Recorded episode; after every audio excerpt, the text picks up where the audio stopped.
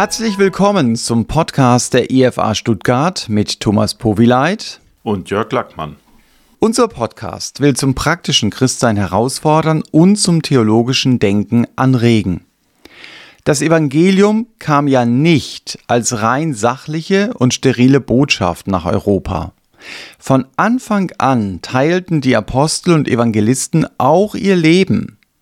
Und sie nahmen junge Christen mit in ihr Leben hinein. Auch wenn sie an manchen Orten nur kurz waren, entwickelte sich eine tiefe Bindung zu diesen jungen Christen. So wuchsen enge Beziehungen, welche von Liebe und Sehnsucht nacheinander geprägt waren. Ja, Jörg, heute soll es ja um die Anfänge des Evangeliums in Europa gehen. Ja, genau. Zuerst war ja Philippi die Gemeindegründung und ich möchte mich heute dann mehr auf Thessalonik danach konzentrieren, mhm. weil ich, äh, als ich letzte auf einer Freizeit war, da ging es um den Thessalonikerbrief und da ist mir eine Sache doch recht wichtig geworden, dass er nämlich dieses übliche Grüßen und ich bete für euch und so ein bisschen Beziehung mhm. herstellen, das ist in vielen Briefen in zehn Versen abgehandelt. Mhm. Im Thessalonikerbrief sind es ganze drei Kapitel von fünf mhm. im ersten. Also er fängt mit dem Dankgebet an im ersten Kapitel und im dritten Kapitel hört sein Dankgebet eigentlich auf und dazwischen ist Beziehung, Beziehung, Beziehung. Mhm. Und das hat mich sehr beeindruckt, dass das eben nicht nur, da kommt der Apostel und dann kommen die Evangelisten, die erzählen irgendwas, sondern da ist eine richtig enge Beziehung entstanden. Kurz vielleicht Hintergrund, wie die Gemeinde entstanden ist. In Philippi war es so, Paulus war im Team unterwegs mit Silas und auch mit Timotheus und Lukas. In der Apostelgeschichte schreibt Lukas da noch wir in Philippi, also mhm. war er dabei. In Thessalonik schreibt er nicht mehr wir, sondern sie, da ist er also jetzt nicht mehr dabei.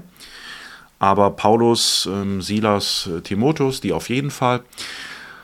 Paulus und Silas wurden ausgepeitscht, na, geschlagen mit Ruten, aber ähnlich vom Effekt her und mhm. kamen ins Gefängnis, äh, in den Stock gelegt, also äh, in Philippi. In Philippi, genau. Mhm. Und dann hat sich ja der Kerkermeister nach dem Erdbeben ähm, bekehrt, mhm. Gemeinde entstanden, sind dann aber weitergezogen an einer ganz großen Handelsroute, die Via Ignatia, ja, die geht vom von äh, Konstantinopel damals, das gab es gar nicht, also heutige Istanbul Richtung Rom, mhm. ja, bis zu zum Meeresübergang. Ganz wichtige Straße, an der haben sie sich lang bewegt. Zu den großen Städten kam dann nach Thessalonik. Er hat in Paulus hat dann drei Sabbaten gelehrt. Mhm. Und ja, wie lange er da war, manche sagen eben drei Wochen, manche sagen, er war vielleicht zwei, drei Monate da, ein bisschen länger. Aber auf jeden Fall mussten sie dann fliehen, weil die Juden sie stark verfolgt hatten. Und die mussten dann sehr schnell weiter nach Beröa fliehen. Mhm. Und von da ging es weiter nach Athen und Korinth.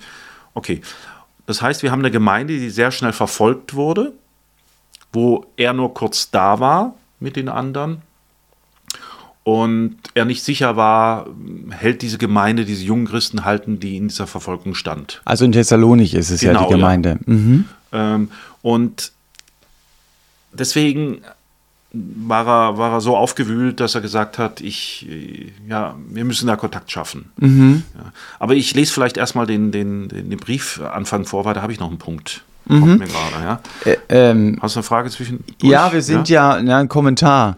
Ja? Wir sind ja in der zweiten Missionsreise. Genau. Muss ich jetzt ja unbedingt platzieren. Ich habe mir mal überlegt, ähm, wo geht Paulus entlang? Du hast gesagt, entlang der großen Straße. Auf jeden Fall in Europa da, ja. Genau, genau. und ich habe mir den Satz gemerkt, Povilai Thomas bleibt am Klavier ein Chaot.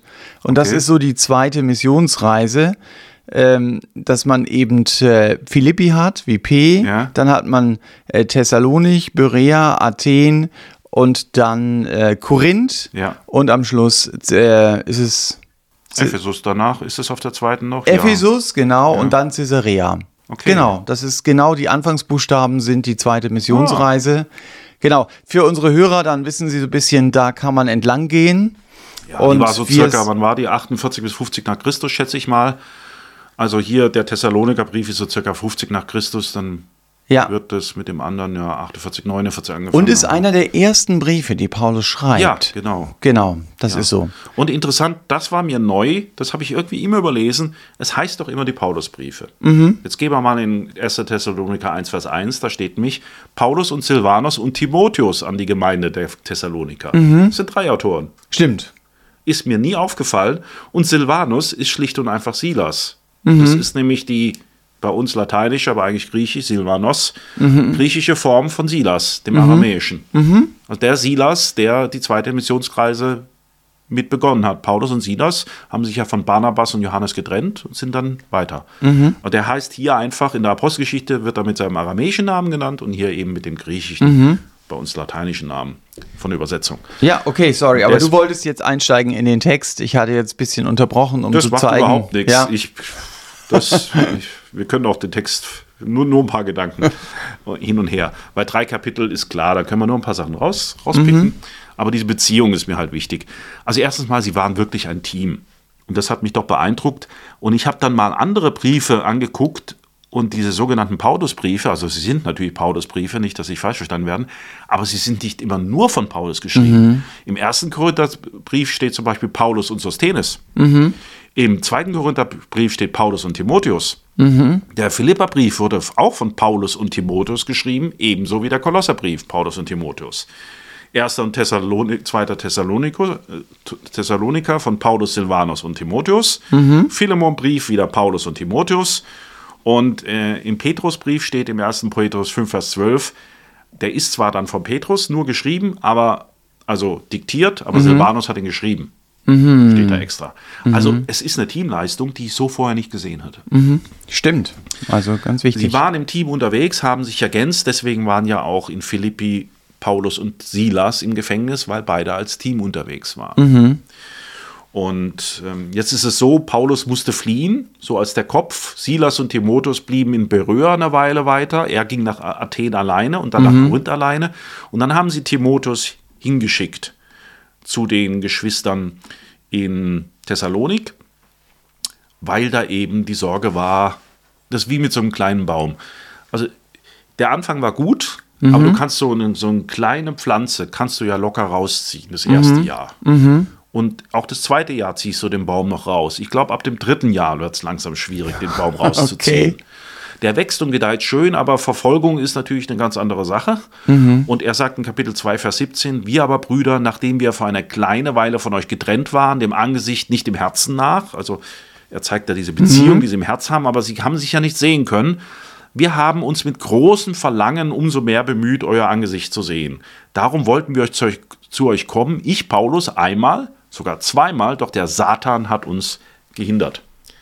Spannender Satz, ja. Ja, vor allem, äh, wo ich, ich, die Frage kann ich jetzt nicht beantworten, aber warum hat ihn hier der Satan hin gehindert, während er in Asia gesagt hat, der Geist hat ihn zweimal gehindert? Wie unterscheidet er das? Sagt er aber nicht. Aber er wollte zweimal kommen, hat nicht geklappt. Und dann sagt er im Kapitel 3, Vers 1, also die ganzen ersten drei Kapitel sind Beziehung. Weil wir es nicht länger aushielten, zogen wir es daher vor, allein in Athen zu bleiben und sandten Timotheus, unseren Bruder, der Gottesdiener und unser Mitarbeiter am Evangelium von Christus ist, damit er euch stärke und euch tröste in eurem Glauben, damit niemand wankend werde in diesen Bedrängnissen. Also sie haben es nicht ausgehalten, was, halten, was passiert mit diesen jungen Christen. Und dann haben sie gesagt, ich kann nicht. Satan hat uns zweimal gehindert, dem, dem Paulus selber zu gehen. Aber Timotheus kann wohl. Und dann ist Timotheus hin, kam dann zurück und hat auch sehr gute ähm, na, Nachricht geben können. Da waren sie dann sehr froh drüber, weil er hat sich gefragt, das steht im Kapitel 3, Vers 5, darum hielt ich es auch nicht mehr länger aus, sondern erkundigte mich nach eu eurem Glauben, ob nicht etwa der Versucher euch versucht habe und unsere Arbeit umsonst gewesen sei. Also da war eine unheimliche Sorge um, um diese Geschwister, um diese jungen Gläubigen da. Aber ich meine, was wir hier sehen, ist, dass Paulus Follow-up, wie wir sagen, also Jüngerschaftsbeziehungen sehr, sehr ernst nimmt und sagt, das ist eben wichtig, dass ich ihnen Leute schicke, die sie im Glauben befestigen. Also, dass man nicht sagt, okay, da sind Leute zum Glauben gekommen, ich mache irgendeine Strichliste und gut ist, sondern der hat die im Blick gehabt, die Leute. Das finde ich schon spannend. Da kommen wir auch jetzt, wir sind ein bisschen so beim Warmlaufen noch, weil die haben ja nicht nur das Evangelium verkündigt, sondern du merkst wirklich diese Beziehung und dass, dass ihm wichtig ist, dass sie Mensch als per Mensch auch wachsen und gefestigt werden. und, und eben nicht vom Glauben abfallen Mhm. oder ab, wegkommen. Ja? Also du hast ja auch deutlich gemacht, dass durch die Verse, die du gelesen hast, dass Paulus wirklich besorgt war Ja. um die Thessalonicher. Also richtig, also Ja. Mhm. ich würde fast schon Angst sagen, ja? so vom Text. Aber die war ja nicht berechtigt, die Sorge dann. Zu Glück, aber Mhm. die Sorge war halt trotzdem vorher äh, da. Also es ist nicht so, dass er einfach cool ist und sagt, ja, Gott macht eh alles. Ihm waren die so am Herzen, da kannst du nicht äh, cool bleiben und sagen, naja, wenn nicht, dann nicht oder so, sondern das ist ihm schon zu Herzen gegangen. Mhm. Ja, ja. ja. Nee, da war richtige Sorge da. Ja. Timotheus ist dann zurückgekommen und manche schätzen, dass der Brief so ein Jahr vielleicht plus minus nach dem, ähm, der Gemeindegründung war. Bis alles. Er musste erst nach Athen, nach Beröa kommen, nach Athen kommen, nach Korinth kommen, dann Timotheus hin, dann zurück und dann ja, Minimum halbes Jahr, wahrscheinlich Jahr. Das heißt, der Thessalonicher Brief ist dann im Grunde genommen eine Reaktion des Paulus auf den Bericht des Timotheus. Exakt. Ja. Und äh, da fand ich ein paar Sachen spannend. Das möchte ich, das ist auch ein Punkt, der ging mir heute auf der Fahrt richtig durch, weil der spricht mich ein bisschen an auch. Deswegen habe ich da selber nochmal nachgedacht. Also nicht als Vorbereitung, sondern einfach. ähm, Er fängt den Brief, wie es so oft ist, mit einem Dank an. Das ist normal. Ja. Aber ich, ich lese mal das vor. Äh, 1. Thessaloniker 1, Vers 2. Wir danken Gott alle Zeit für all, euch alle, wenn wir euch erwähnen in unseren Gebeten. Also er war immer im Gebet mit ihnen zusammen und dankt jedes Mal, wenn er an sie denkt. Indem wir unablässig gedenken an euer, euer Werk im Glauben, das ist das Erste, und eure Bemühungen in der Liebe, das Zweite, und euren standhaften Ausharren in der Hoffnung auf unseren Herrn Jesus Christus vor unserem Gott und Vater. Also sie sind vorbildlich im Glauben, in der Liebe, in der, der Hoffnung, Hoffnung. wie im Korintherbrief. Und das Spannende da, das habe ich in der Auslegung äh, gehört von einem Referenten, er sagt, wir haben so eine deutsche Denkkultur, dass wir eine graue Brille haben und immer alles so negativ sehen und sofort die Fehler in der Gemeinde, zum Beispiel. Und diese Gemeinde hat auch ihre Fehler. Ab Kapitel 4 sehen die, wir die. Zum Beispiel, das sind ja Heiden gewesen, Griechen, und da war Unzucht ganz groß. Das war ein richtiges Problem. Dann hatten sie wirre Lehren über die äh, Wiederkunft, dass nämlich die Gestorbenen dann äh, nicht das tausendjährige Reich erleben. Also über die Entrückung und dann über die Wiederkunft. Manche haben gedacht, wir sind jetzt schon in der Trübsalzeit, waren ganz, ganz verwirrt. Und dann gab es Leute, die haben einfach nicht gearbeitet. Hauptberuflich auf die Entrückung gewartet. Ja, äh, wenn das der Grund war, ich steht nirgends so deutlich drin. Vielleicht waren sie auch einfach nur faul, keine Ahnung. Aber ich schätze auch, dass es, dass sie gesagt haben, na, der Herr kommt eh bald, weil Ja. Wiederkunft ist ein großes Thema im Thessaloniker Brief.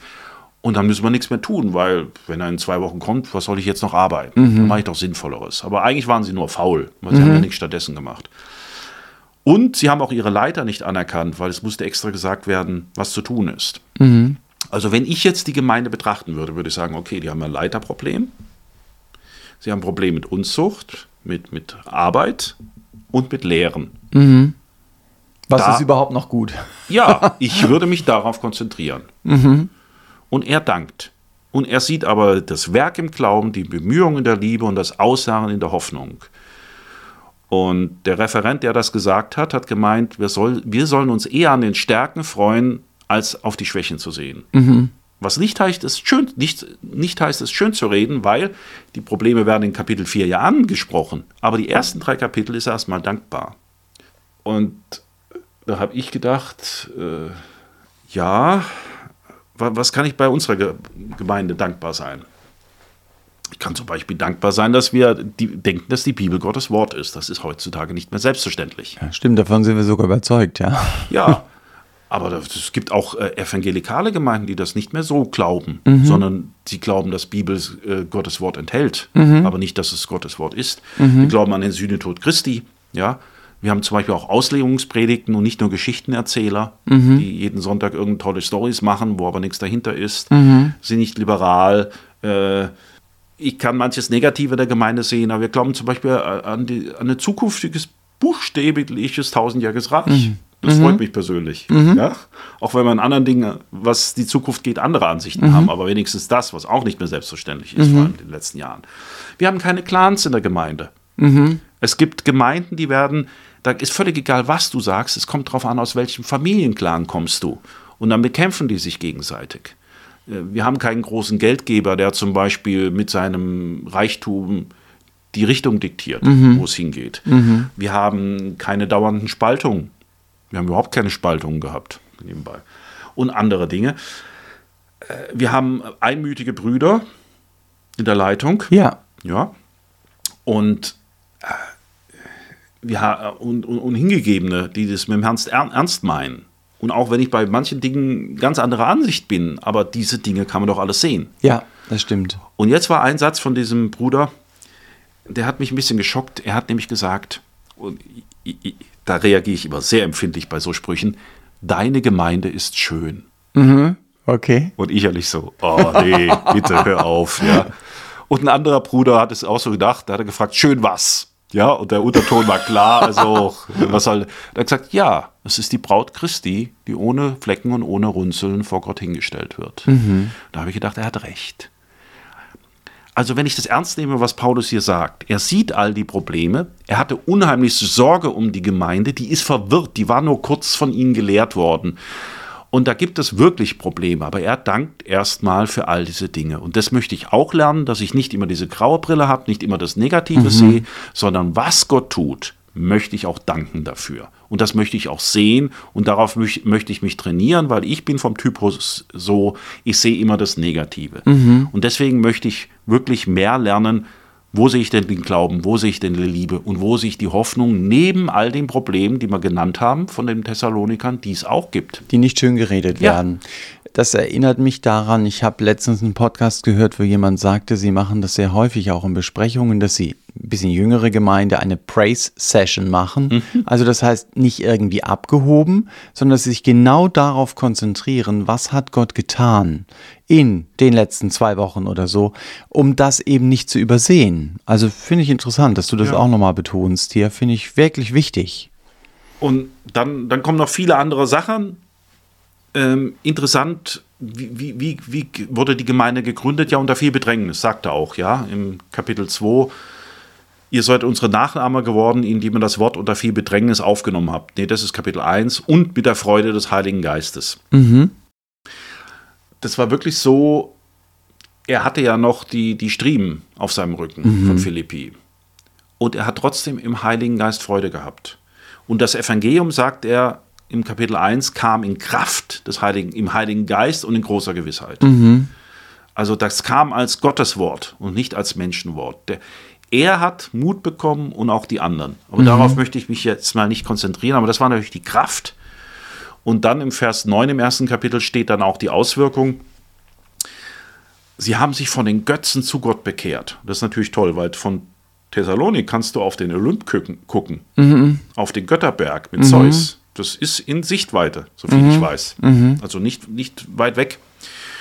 Und die haben sich von den Götzen zu Gott bekehrt, um dem lebendigen und wahren Gott zu dienen und um seinen Sohn aus dem Himmel zu erwarten, den er aus den Toten auferweckt hat, Jesus, der uns errettet vor dem zukünftigen Zorn. Also die Wiederkunft. Sie haben sich von Götzen bekehrt, sie haben nun Gott gedient und sie haben auf den Herrn gewartet, die Naherwartung. Ja, in jedem Kapitel ist die Naherwartung und die Wiederkunft des Herrn drin. Und es war sogar so, dass sie zum Vorbild für alle in der Provinz waren. Und da hat man gesagt, guck doch mal die Gemeinde an. Da hat Gott unheimlich viel gewirkt. Warum? Weil das Evangelium nicht einfach nur so kam, sondern in Kraft, im Heiligen Gewe- Geist und in Gewissheit. Und du hast auch da sehr gut beschrieben, was einfach, oder Paulus beschreibt es ja, was Bekehrung ist. Es ist immer von zu, um zu. Ja, Ja. also Ja. ich kehre mich ab von einem anderen falschen Leben und ich kehre mich Gott zu und ihm gehört auch mein Leben. Also nicht nur eine Versicherung für den Himmel oder so. Also finde ich ganz klasse, dass wir uns einfach darauf konzentrieren, was hat hier Gott getan bei den Thessalonichern. Nun hast du es vorhin ja auch schon angedeutet, es gab aber auch Dinge, die haben zu Recht Sorge gemacht und so ein bisschen Sorgenfalten auf die Stirn gesetzt. Äh, was waren denn das für Dinge bei den Thessalonichern? Ja gut, die hatte ich erwähnt. Das war eigentlich, ich denke, falsche Lehrer sind da eingedrungen, die auch gegen Paulus äh, gesprochen haben. Weil im Kapitel 2 verteidigt er sich am Anfang, wo man erstmal denkt, warum verteidigt er sich da? Ist doch gar nicht notwendig gewesen.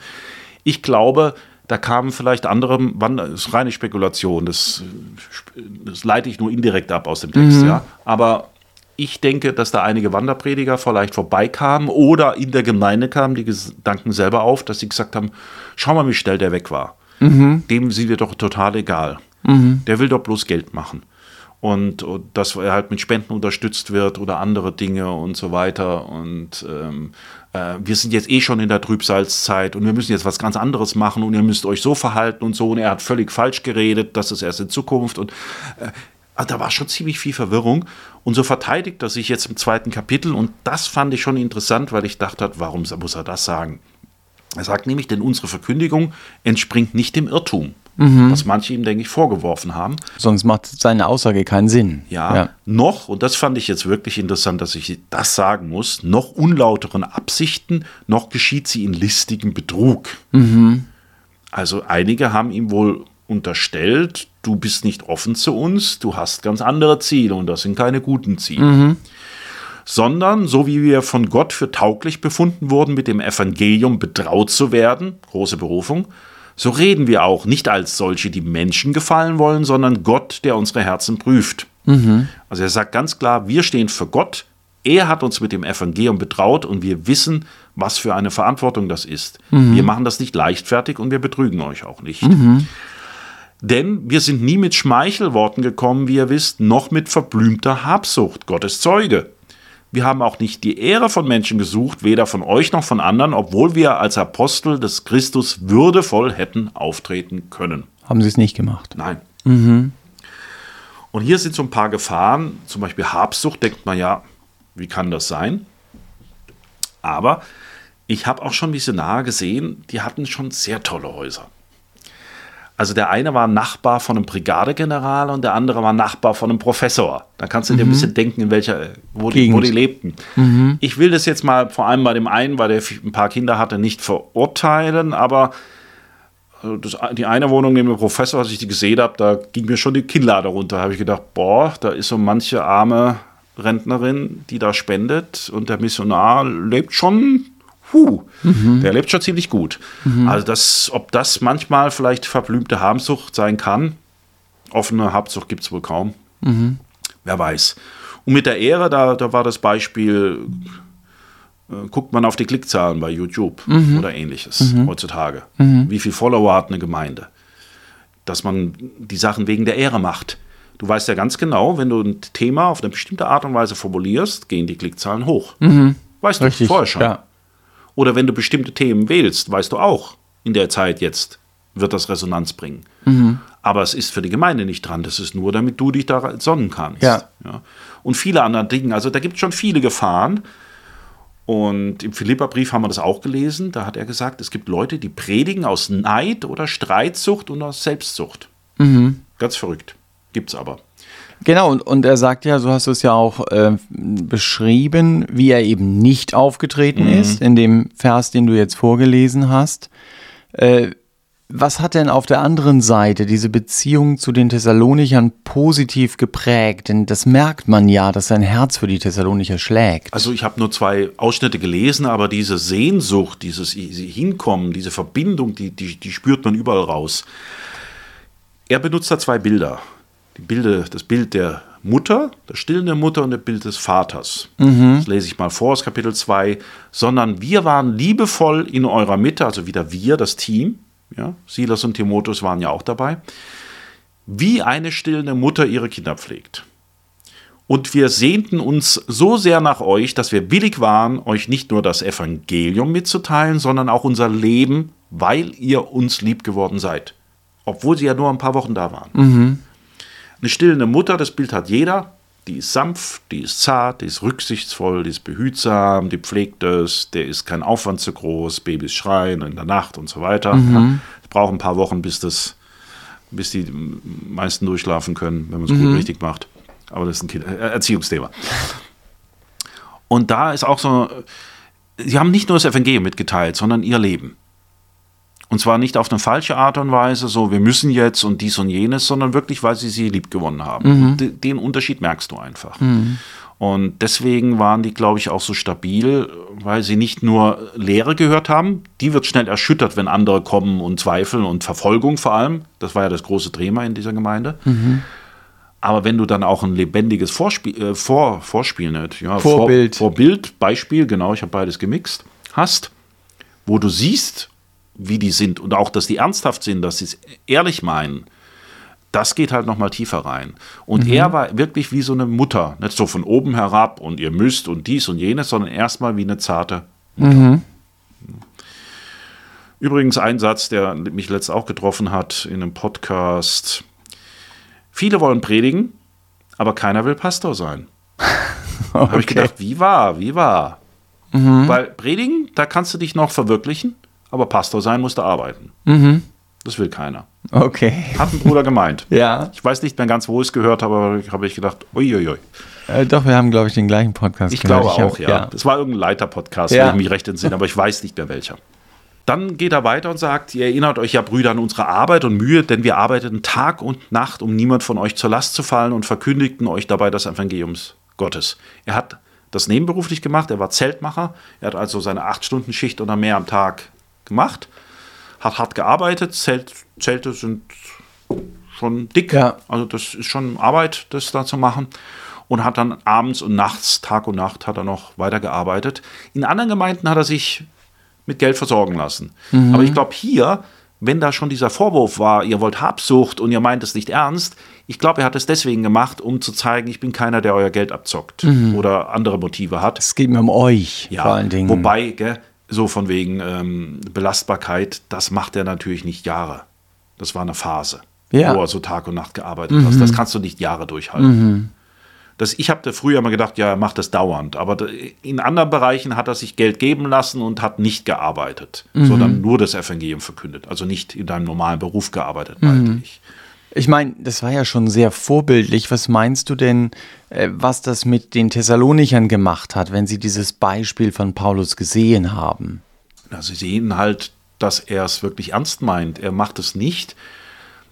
Die Gefahr im, im hauptamtlichen Dienst oder ja, ist natürlich, dass du nach einer Weile abhebst und keine Verbindung mehr zur, zum, normalen Welt hast und auch denkst, es wäre alles selbstverständlich. Also ich habe auch schon, Entschuldigung, dass ich es wieder sage, Missionare erlebt, die schon eine sehr große Anspruchshaltung hatten. So nach dem Motto, wir kommen und wir möchten jetzt bitte das und das haben und nicht Minderwertiges, sondern das. Mhm. Nicht Minderwertiges finde ich auch okay. Man muss ja nicht die, die Prosamen denen geben.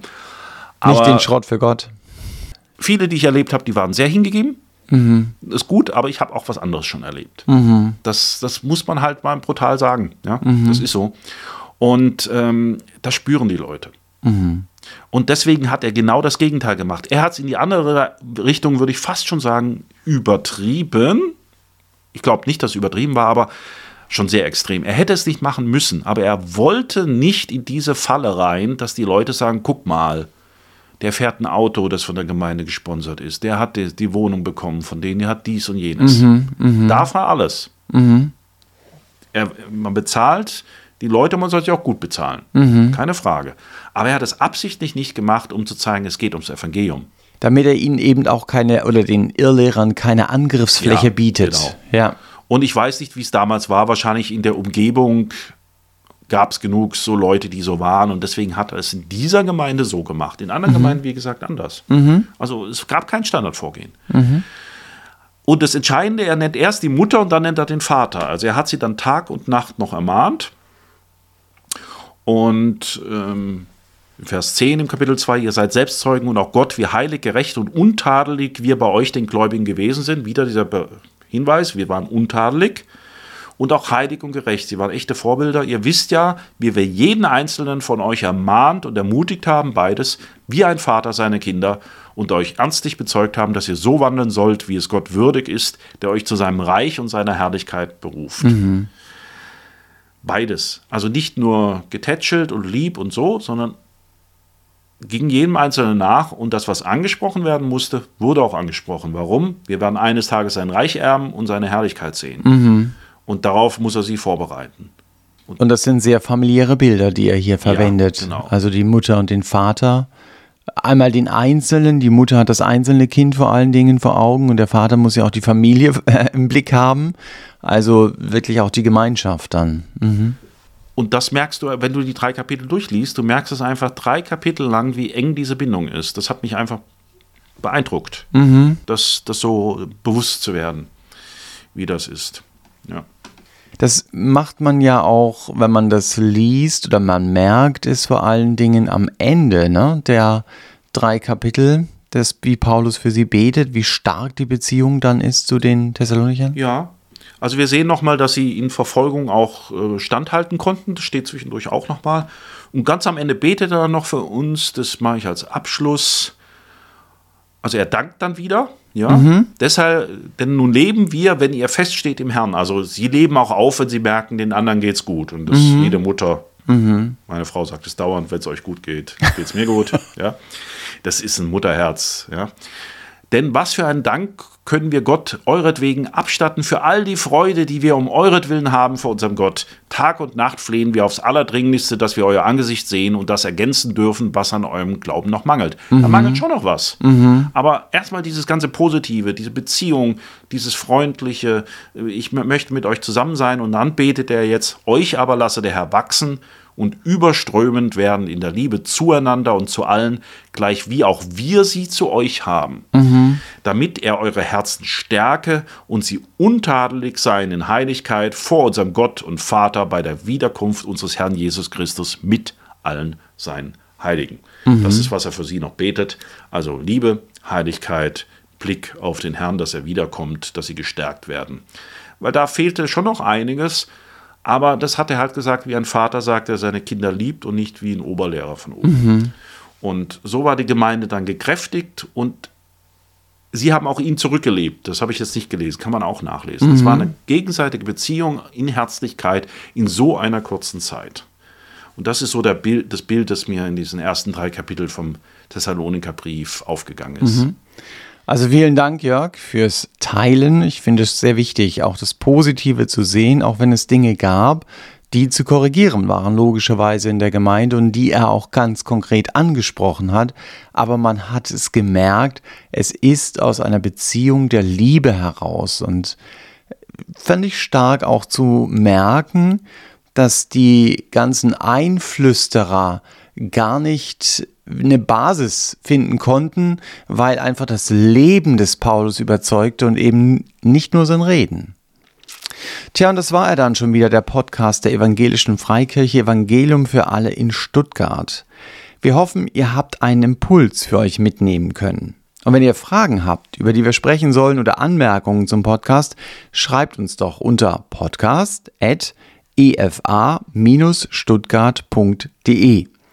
Wir wünschen euch Gottes Segen und dass auch wir nicht nur reden, sondern das Leben mit anderen teilen.